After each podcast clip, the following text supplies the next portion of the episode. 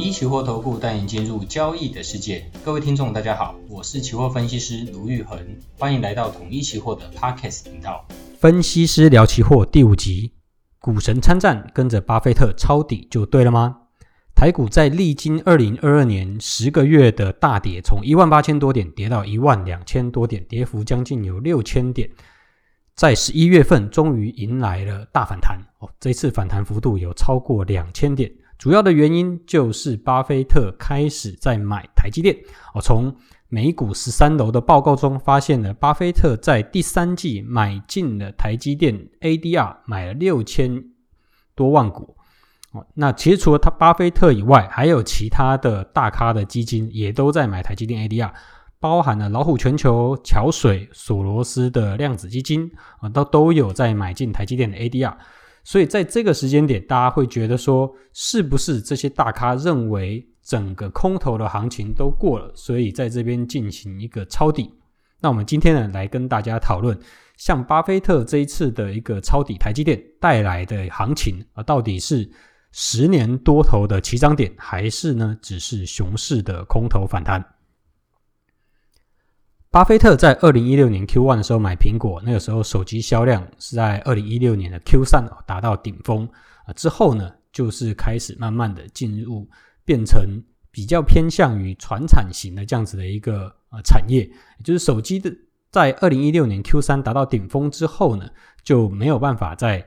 像之前有这么高的一个成长性，反而是变成了一个高现金流的这样子的一个产业。那巴菲特过去呢，去买石油公司啊，比如说在疫情的时候呢，他买了西方的石油。那石油公司在疫情过后呢，也很快的调整了他们的一个产业战略，哦，从大举投资资本支出，转而享受这个自由的现金流，然后呢去做股票的回购，或者是发股利给股东，也就是从大举的投资拼成长的时代呢。转变成享受自由现金流，享受整个产业所带来的一个红利。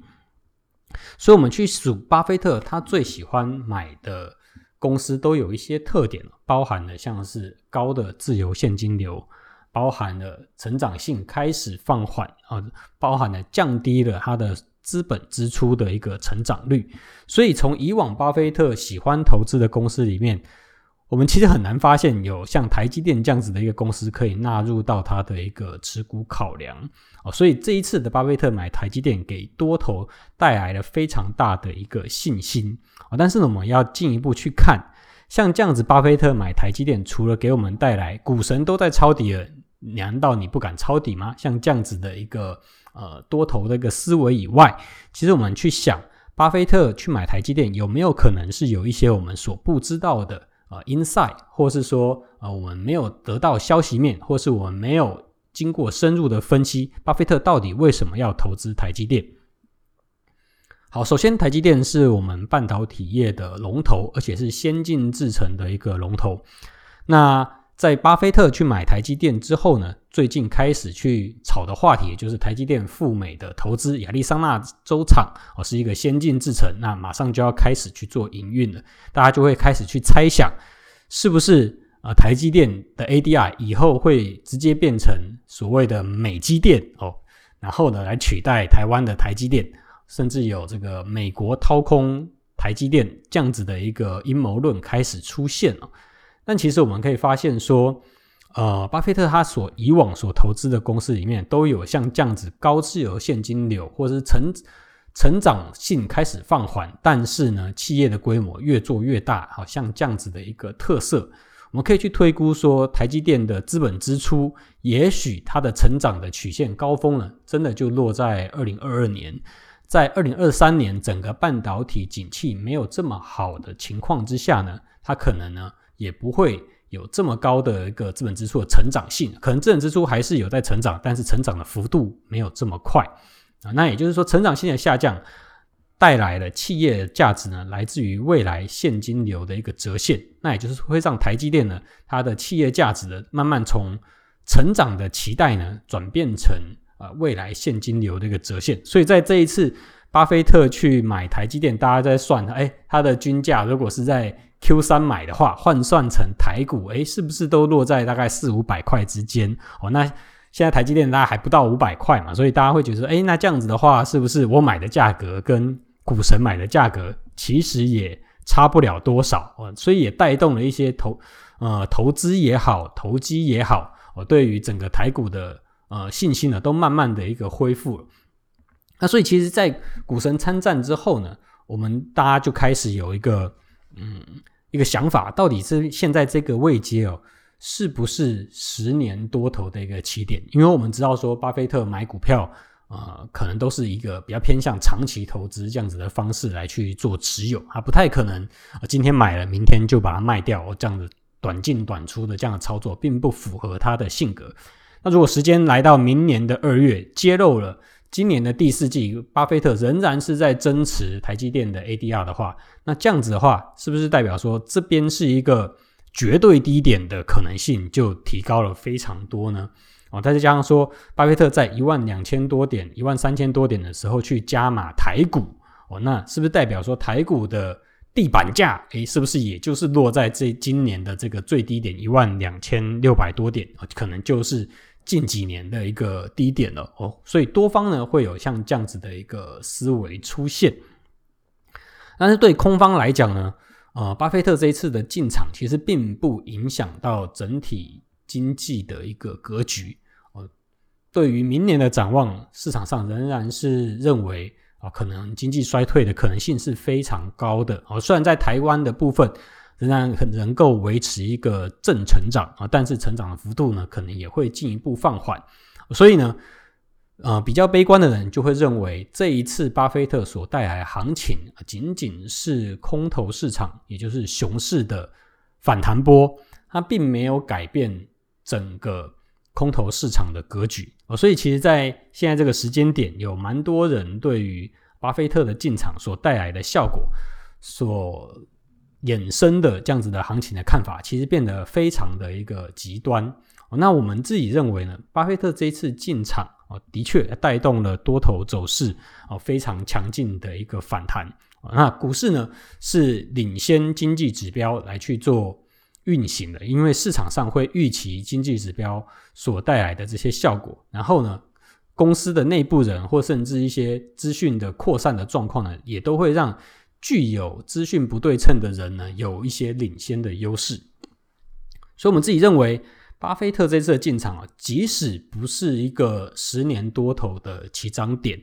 哦，但是呢，他也会对台股今年的低点附近的买盘积极去做进场介入的意愿呢，提升非常多。也就是说，日后如果因为经济状况的不好，哦，又有台股又呃走一个拉回波段的时候呢，在今年的这个低点附近，啊甚至在 Q 三的这个位置附近呢，都会有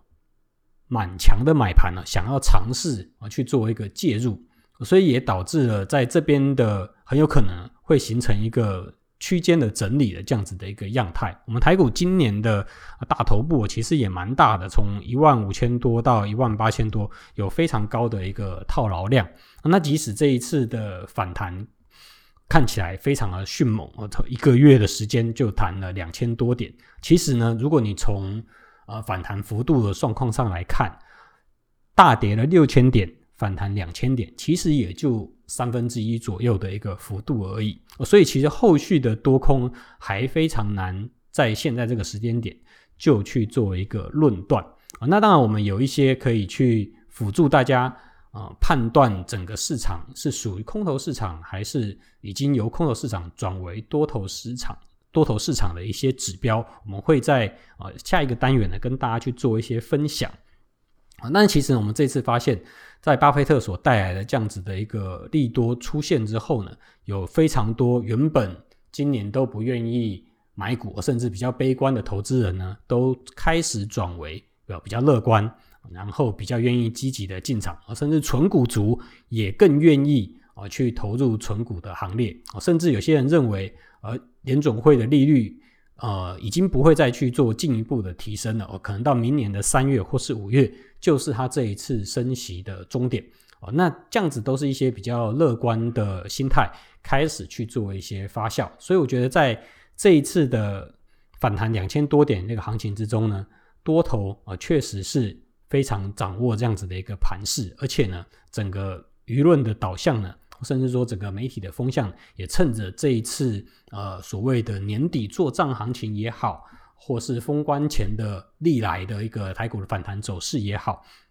哦，都充分的去运用像这样子，巴菲特进场买台积电的这样子的一个消息面所带来的衍生的乐观情绪啊。当然，在农历年过后呢